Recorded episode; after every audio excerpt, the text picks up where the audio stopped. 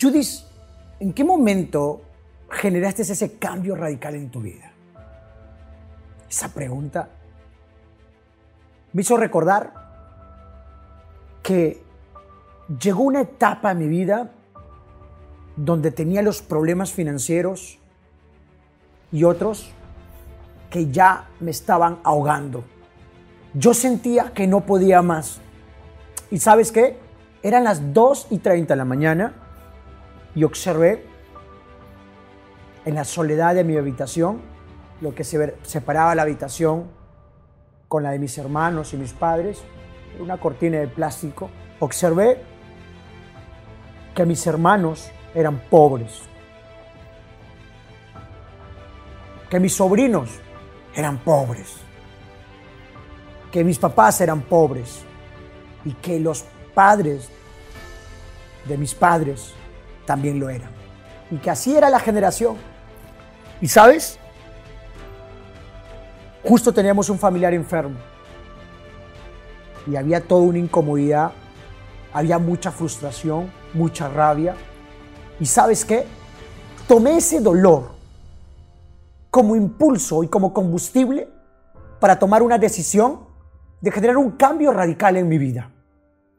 Ese proceso que viví, ese dolor que viví, fue combustible que encendió un sueño, un sueño de un futuro mejor, un sueño de libertad, un sueño donde yo soy el único responsable de mis finanzas. Yo soy el único responsable de mi vida, donde yo soy capaz de cambiar el apellido de los míos, de una familia de escasos recursos a una familia próspera financieramente.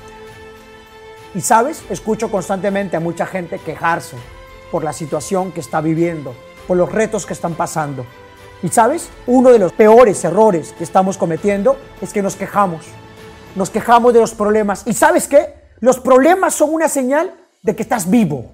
Y los problemas y ese proceso de dolor puede ser combustible e impulso para encender esa llama, ese deseo ardiente para que tú tomes acción masiva, para que tomes acción y la decisión de cambiar tu presente y tu futuro. Pero si te sigues quejando y te molesta tener problemas, las únicas personas que no tienen problemas están en el cementerio. Las únicas personas que no tienen problema están en el cementerio. Y si tienes hoy la bendición de tener esos retos, tómalos como impulso para realmente generar ese cambio y tomar una decisión y decir, ¿sabes qué? Hoy me comprometo a generar este resultado. Hoy me atrevo a hacer este cambio. Hoy tomo la decisión de sí o sí ser el arquitecto de mi vida, el responsable de mis resultados. Hoy tomo la decisión de generar un cambio en mi vida y ser el héroe de mi historia.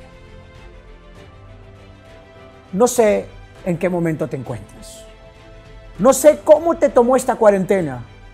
En épocas de vacas gordas, en épocas de vacas flacas, en, épocas de bonanza o en épocas de escasez.